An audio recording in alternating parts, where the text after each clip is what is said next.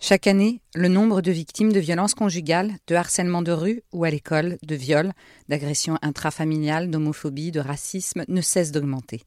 Chaque année, le gouvernement, les institutions, les associations proposent de nouveaux outils, de nouvelles lois, de nouveaux dialogues pour empêcher ces crimes. Ces personnes, elles, souffrent et attendent l'aide qui leur est indispensable pour survivre. En tout premier lieu, elles aimeraient tant qu'on leur dise Je te crois. Il était une fois l'histoire d'un jour qui vit mourir deux fois le grand amour. Elle attendait là son prince, son roi, pour lui dire ces trois mots velours. Il était mille fois beau comme le jour, même s'il ne parlait pas d'amour. Elle aimait comme ça son grand maladroit, même quand il perdait son sang-froid. En 2019, 142 310 personnes ont été victimes de violences conjugales en France selon le ministère de l'Intérieur. Ces victimes sont à 88% des femmes. 146 de ses épouses, petites copines ou compagnes ont été tuées par leurs conjoints cette même année 2019. Quand et comment appeler au secours? Qui peut aider toutes ces femmes terrorisées, recluses, étouffées? La violence conjugale, je n'en savais pas grand-chose avant de rencontrer Rachida. J'ai eu la chance de ne jamais y être confrontée. Bien sûr, tous les jours, dans les journaux, sur les réseaux sociaux, je tombe sur ces articles terribles qui me rappellent que même en France, la femme continue à être violentée, asservie, flouée, harcelée, tuée. Rachida a voulu partager son histoire avec moi, avec vous.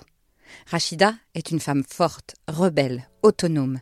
Elle m'a tout de suite impressionnée avec ses belles boucles blanches et son sourire qui révèle des dents du bonheur.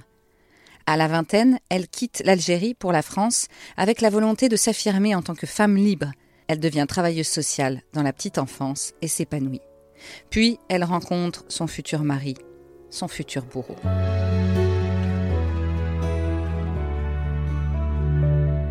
Elle va rester 18 ans avec lui.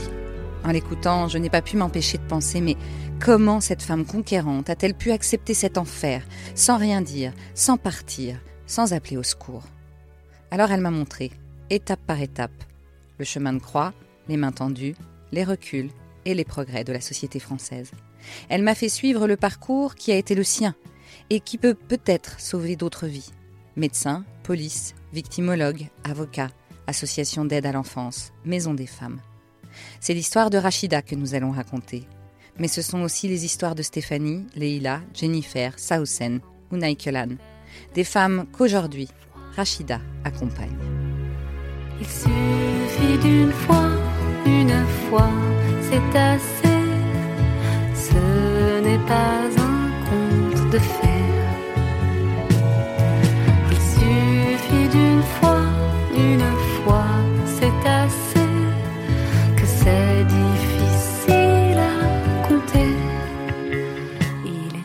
Plus.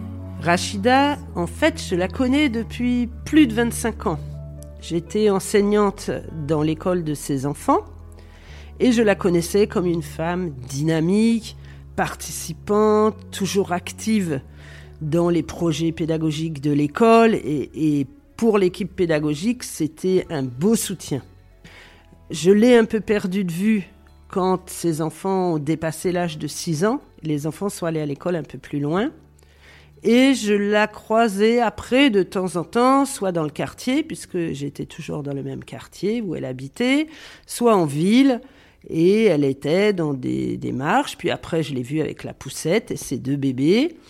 Et puis, euh, pendant longtemps, je ne l'ai pas revue. J'avais du mal à la reconnaître, en fait.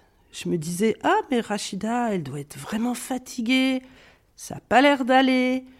Et puis un jour, elle est venue à la Maison des Femmes. Et là, on a fait des retrouvailles fort sympathiques.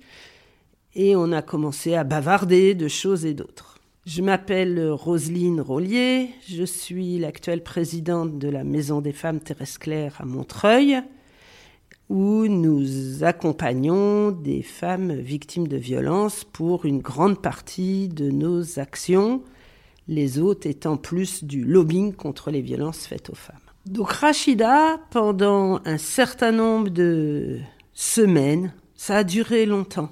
Elle venait, on s'asseyait sur le canapé, on buvait le thé et euh, on se racontait des choses. Moi, je lui racontais la maison des femmes, comment on travaillait, et elle, elle disait ouais, c'est bien, c'est bien. Et moi, je voyais qu'elle allait mal, mais je me disais, elle est là, au bon endroit. Si elle ne dit rien, je ne peux pas faire pour elle. Ça, c'est notre pratique. Un jour, elle me dit, ben, tu sais, en fait, moi, j'ai besoin d'aller dans le groupe collectif, là, sur les violences. Parce que moi aussi.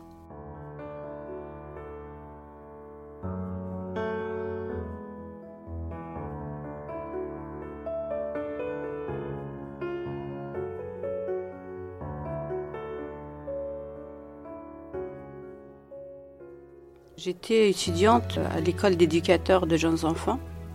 Je réussissais tout en fait, j'étais brillante, j'étais rebelle. C'est pour ça que je suis partie de, mon pays. En fait, je voulais euh, écrire mon histoire de femme. Et c'était un mois d'avril que j'ai rencontré cet homme.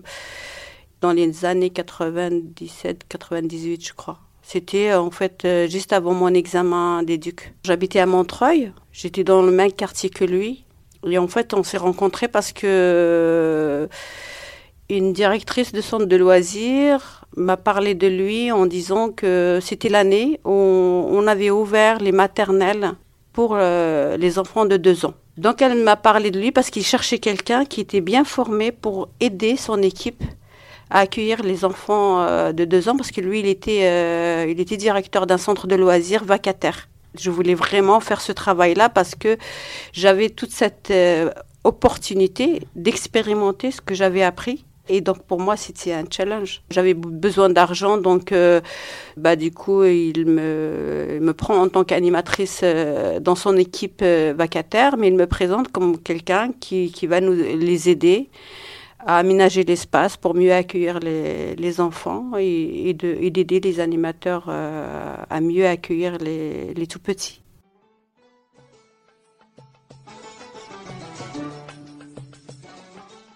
C'était pas quelqu'un qui physiquement qui était séduisant, il était très timide et il ne regardait jamais dans les yeux quand il parlait. Et donc petit à petit, moi j'aime bien mettre les gens à l'aise. Et donc, euh, on a commencé à bosser ensemble, hein, en fait. Il m'a fait confiance tout de suite, donc euh, j'ai commencé à... Pour moi, c'était quelque chose d'important de me faire confiance. Au début, c'était juste le travail. Petit à petit, il a commencé à me séduire. Il m'a invité à boire un café. Euh, petit à petit, je, enfin, j'ai pas vu venir en fait. Il me séduisait parce qu'il écoutait, il m'a accompagné chez moi, donc il écoutait, il écoutait la musique populaire algérienne.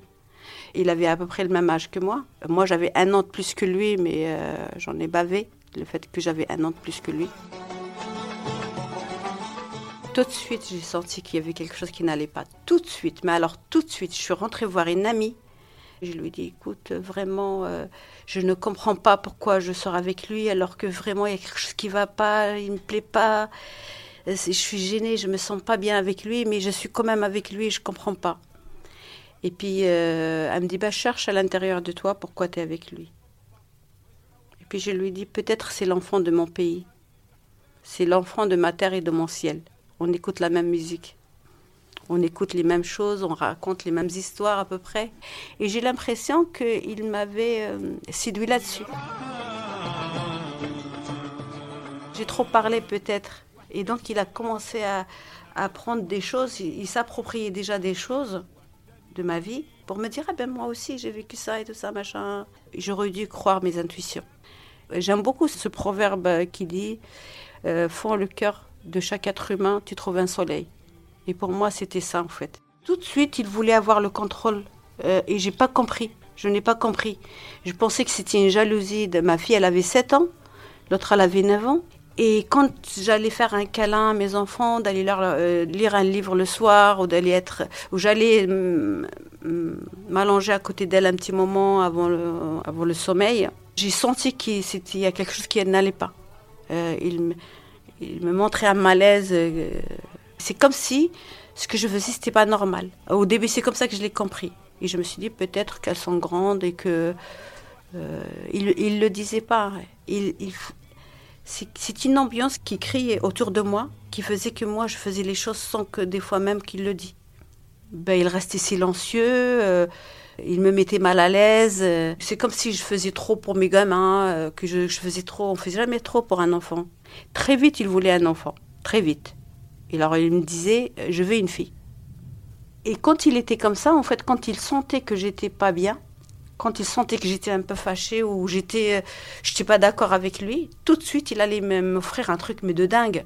Par exemple, un jour, j'étais fâchée, il me dit, tu vas où? J'ai dit, je vais chercher, je vais acheter du chocolat. Et là, il me suit, il m'embarque et on va à Bruxelles pour manger du chocolat tout frais euh, qui sort de, du fourneau, quoi. Des trucs hallucinants.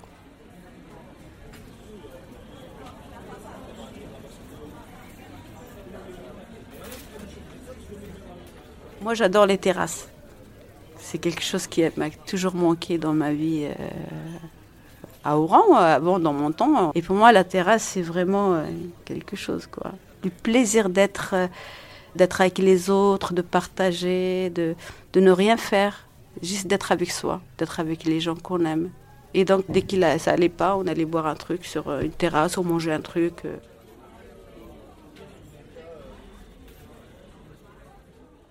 Et je voulais pas du tout habiter avec lui au début. Et un jour, euh, on est, euh, il était, euh, il, il s'est fâché parce que j'étais avec mes enfants. Et je dis bah écoute, euh, si t'es pas content, tu prends la porte. Euh, La porte elle est ouverte. Là, c'est hors de question que tu vas m'empêcher euh, à faire des choses ou à, m'approcher de mes enfants. C'est comme ça que je les élève. Et, et moi, j'ai besoin d'être avec mes enfants et mes enfants, ils ont besoin d'être avec moi. Et donc, il est parti. Il est parti et on n'était pas encore installés ensemble. Il est parti chez lui. Et un jour, il revient tout déprimé, avec la barbe pas rasée, tout débraillé, tout comme un, vraiment. Et là, il m'a fait mal au cœur. il m'a fait mal au cœur. Et donc, euh, il me dit Oui, mais t'as vu, tout ça, il voulait me faire. Je dis Mais c'est toi qui es parti, euh, ne colle pas ton malheur sur moi, en fait. J'avais des, des- des répondants, mais petit à petit, en fait, à chaque fois que ça foirait, quand il voulait me culpabiliser, il trouvait une autre astuce.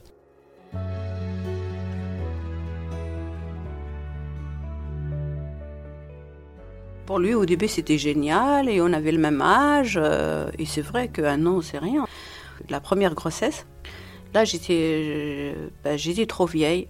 J'étais quand même la vieille de la maison. Maintenant, j'ai 56 ans. J'avais, euh, à ce moment-là, j'avais 36 ans. Et donc, il le disait en rigolant. Et les enfants, ils l'ont... C'est rentré dans la tête des enfants. Et donc, il faisait des petits pics comme ça, sur euh, rien et n'importe quoi. Ça pouvait être sur euh, une tunique, ça pouvait être sur... euh, ça pouvait être n'importe quoi. Donc, il faisait des petits pics et les enfants riaient. Au début, ça me faisait rire, mais après, à force, ça, ça commençait vraiment à me blesser petit à petit. Mais je disais rien. Et je me culpabilisais. En fait, je me disais, il faut pas que je prends les choses euh, à autant à cœur. Peut-être que c'est juste... C'est sa façon de rire, quoi.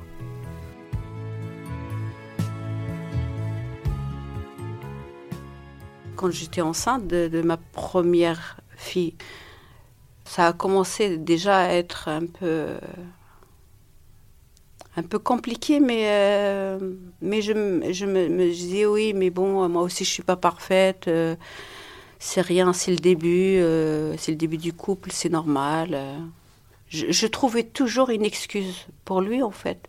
Et après, petit à petit, ben, ça commençait vraiment le dénigrement, l'humiliation. Et plus il était euh, humiliant, et plus il était, euh, il me disait des choses qui me blessaient, plus j'allais faire mieux. Moi, j'aime beaucoup, l'ordre. J'aime bien vivre dans l'ordre. Pour moi, c'est très important. Et donc, plus il était euh, dans, il me piquait, et plus je faisais plus pour que ça aille mieux. Et je me puisais. J'étais tout le temps en stress. Ma tête ne se reposait.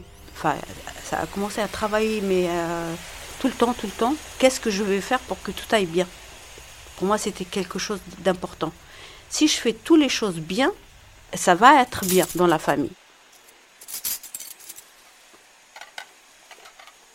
J'avais arrêté mes études, en fait. J'ai arrêté d'écrire mon mémoire. Déjà, moi, c'était compliqué pour moi d'écrire le, le, français. Donc, quand j'écrivais, quand ils voyaient, par exemple, une faute d'orthographe, je faisais plein de fautes d'orthographe parce que moi, je suis née de la génération de l'arabisation du pays. Donc, parlais très peu le français quand je suis arrivée. Euh, parce que j'ai pas fait des grandes études. Moi, je, je me suis arrêtée au, au brevet. Qui c'est de voir les fautes d'orthographe, là où ça a manqué, au lieu de C, par exemple, je, faisais S des fois, euh, après je, corrigeais. Hein. Euh, et, il me dit, ouais, mais, franchement, c'est nul, mais je comprends pas comment tu fais des orthographes, alors que lui, lui aussi, il, il en faisait autant. Hein.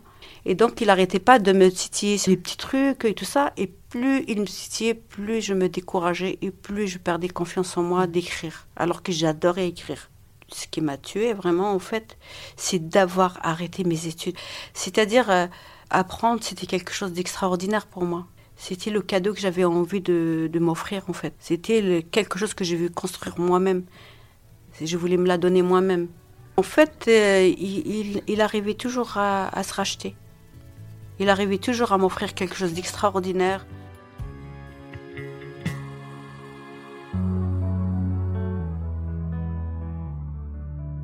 J'avais 30. J'avais 30 pour, pour, parler de ça parce que moi-même, j'accompagnais des femmes. J'étais travailleur social, j'étais militante, j'étais rebelle. J'étais quelqu'un qui avait envie d'être libre parce que être libre, c'est un travail. Et j'avais envie d'être libre. J'étais dans ce chemin-là. Même quand il y avait des, des manifs euh, euh, contre les violences faites aux femmes, je ne me sentais pas légitime d'y aller. Pour moi, pour être là, il fallait être libre complètement. Moi, j'aime beaucoup les araignées, en fait. J'aime bien regarder, observer les araignées. Et je me sentais vraiment comme cette araignée qui, euh, qui enroule euh, les, insectes. J'ai toujours cette image-là. C'est comme ça que j'étais. J'étais piégée, en fait. On avait une petite table euh, en bois, elle était vraiment moche, c'est une petite table moche. Donc il a pris la table, il me l'a jetée dessus et elle s'est cassée. Je me rappelle très très bien, c'est la première fois qu'il a commencé à faire des choses violentes, quelque chose vis-à-vis de mon corps, vraiment physique quoi.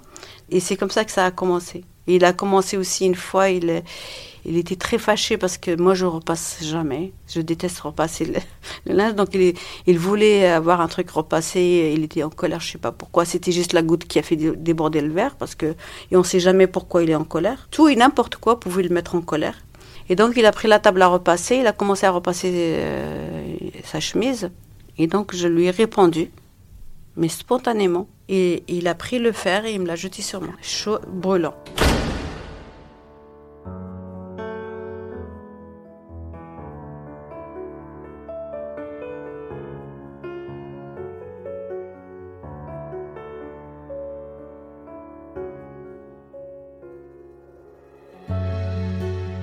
Rachida va finir par aller porter plainte. Mais il va falloir un premier déclic, une rencontre médicale, pour enfin la sortir de la terreur qui l'habite. Un médecin généraliste qui va lui donner la force. Ce sera la première étape d'un début de délivrance. Dans le second épisode, nous allons justement rencontrer une collègue de ce médecin qui lui a sauvé la vie. Si vous aimez ce podcast, partagez-le, tout simplement, à tout le monde. Vous le trouverez sur toutes les plateformes d'écoute de podcast, comme Apple Podcast, Spotify, Deezer ou Google Podcast. Car encore aujourd'hui, plus proche de nous qu'on ne le croit, une femme a peut-être besoin qu'on lui dise ⁇ Je te crois ⁇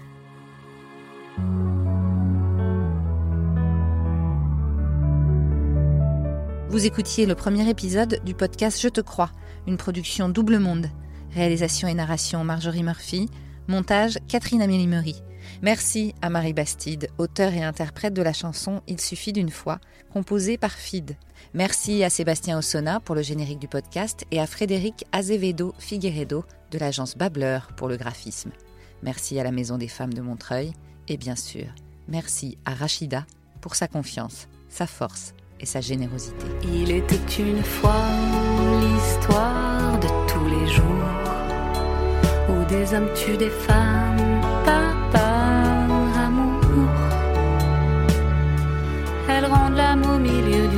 deux, sous le coup de trop qui les tue.